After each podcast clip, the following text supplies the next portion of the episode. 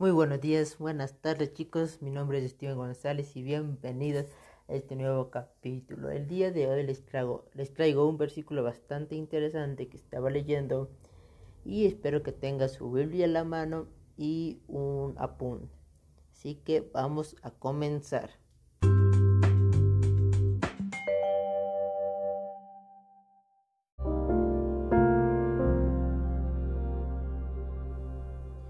Muy bien. El día de hoy vamos a ir al libro de Hechos 20, versículo 22 al 24. ¿Sí?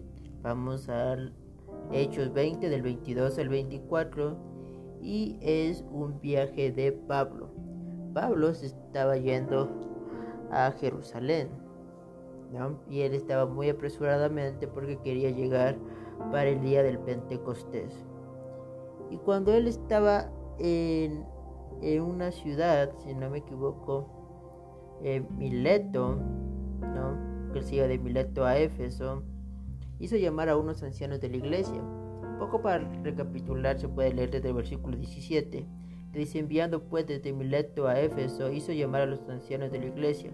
Cuando vinieron a él les dijo, vosotros sabéis cómo me he comportado entre vosotros todo el tiempo desde el primer día en que entré en Asia, sirviendo al Señor con toda humildad y con muchas lágrimas y pruebas que me han venido por las acechanzas de los judíos. Recordemos que cuando Pablo estaba en Asia y en otros lugares hablando de la palabra de Dios, él siempre era perseguido por varios judíos porque Pablo iba primero de ellos a hablarles de la palabra. Y había judíos que creían y, aceptaban a Cristo y había otros que no. Entonces Pablo después de que predicaba a judíos también predicaba a los gentiles. Pero curiosamente los judíos eran los que más estaban enojados contra Pablo. Lo que más le querían era castigarles, le, le quería enjuiciarles. Y Pablo, él estaba al tanto de eso, pero nunca como podemos decir, se hizo de menos ni se asustó, sino que él sabía que con Dios todo eso era de, esperarse, porque sabemos que cuando uno está con Cristo, los problemas nunca se van, o siguen o aumentan. Y mira, Pablo cuando dice eso, él está consciente de la situación, de la realidad de su vida, está consciente. Pero sabes qué? Él aquí nos dice desde el versículo 22. Ahora he aquí ligado yo en espíritu voy a Jerusalén sin saber lo que allá me ha de acontecer. Pablo sabía perfectamente que podía haber dos situaciones.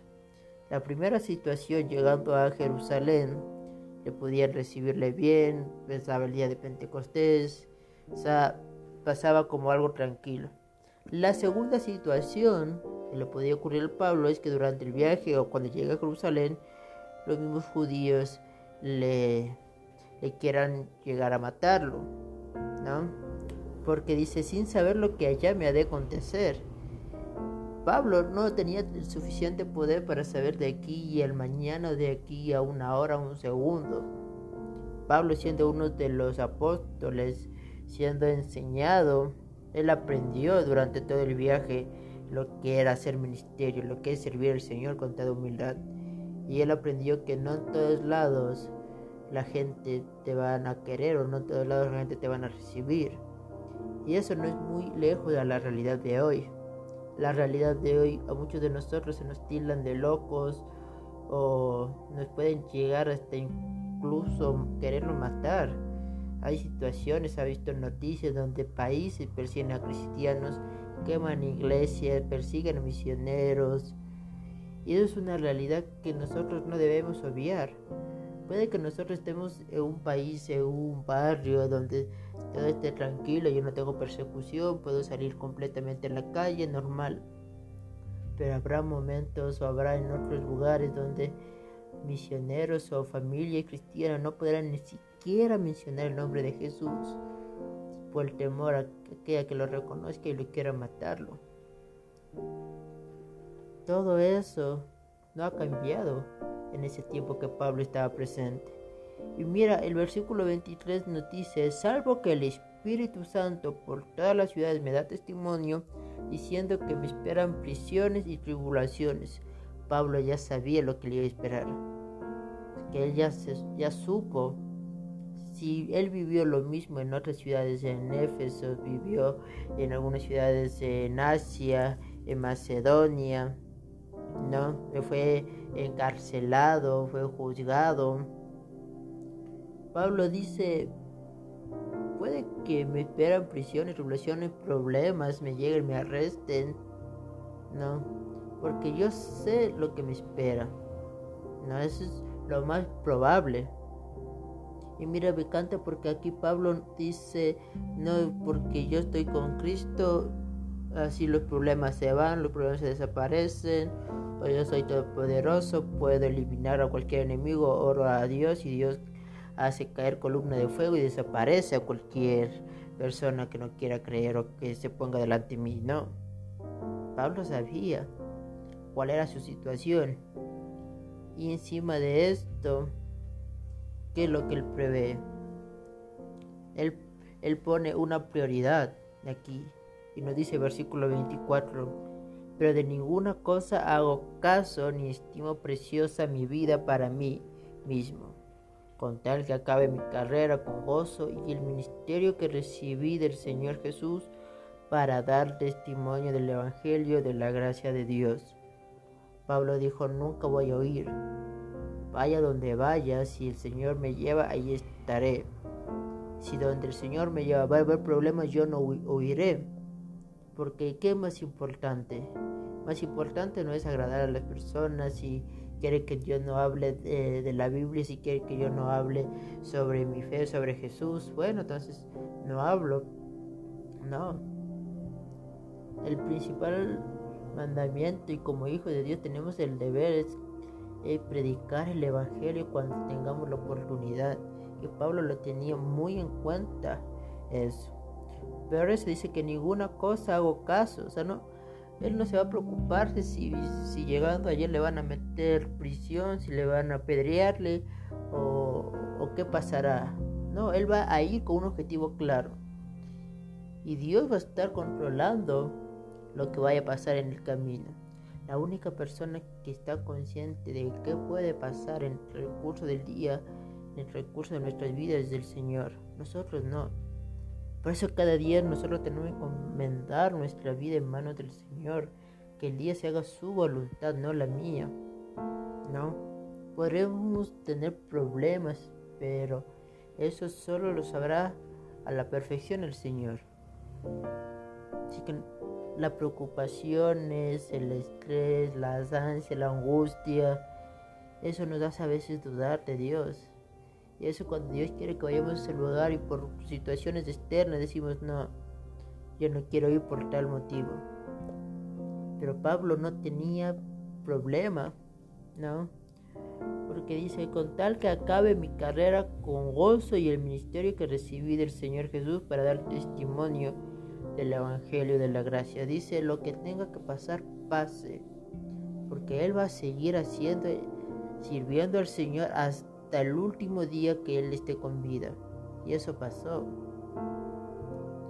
Pablo siguió sirviendo al Señor. Pablo fue humillado, fue un montón de veces enjuiciado, encarcelado. ¿Cuánto tiempo no le quisieron matar a Pablo? Pero Pablo nunca huyó.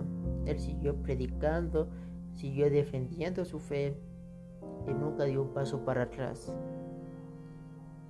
porque él, para él era más importante que la gente escuche la palabra de Dios a que no escucharan, a que siguieran viviendo su vida de forma vana, de forma este, inmoral, y que no sepan que el Señor vino y murió y, nos dio ese regalo precioso que es la salvación. Que nosotros somos salvos por gracia nosotros mismos no podemos hacer nada, nada, ni por más buena persona, por más donaciones que hagamos, no podemos hacer nada para ser salvos. Y Pablo lo entendía perfectamente. Él decía, hasta el, hasta el último momento yo voy a seguir sirviendo al Señor. Hasta el último día, el último segundo, seguiré sirviendo al Señor. ¿Y cuántos de nosotros nos falta ese espíritu de servir al Señor? ¿Cuántos de nosotros nos hace falta ese ánimo? Pero a veces los problemas nos ganan. Así que hoy te hago que pienses cómo estás sirviendo al Señor, con qué espíritu estás sirviendo. Si tienes miedo, si estás en problemas, si estás en angustia, si estás en dudas, pídele al Señor que Él tenga el control de tu vida. Tú no sabrás ese problema mañana si se solucionará o pasado mañana, una semana, un mes. No se sabe. El Señor sí. Pero el Señor quiere que lo más importante sea sus ojos en Él que en el problema. Así que hoy, ¿cómo estás sirviendo al Señor? ¿Y cómo mejorarías ese servicio a Dios?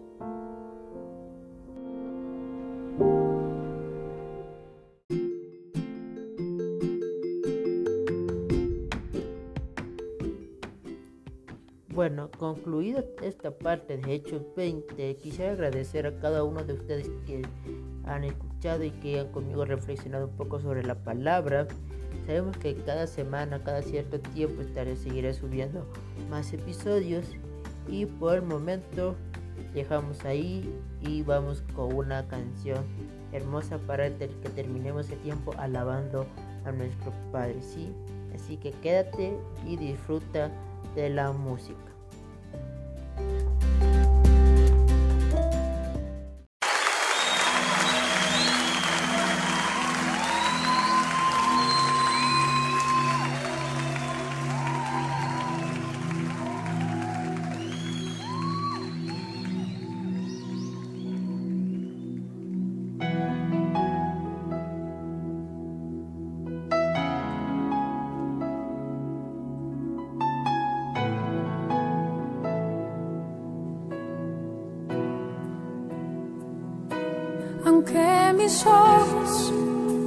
No te puedan ver, te puedo sentir,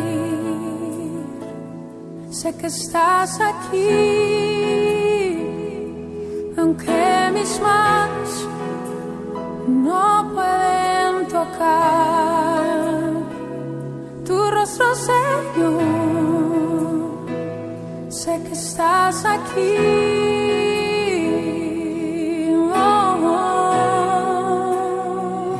Corazón puedes sentir tu presencia, tú estás aquí,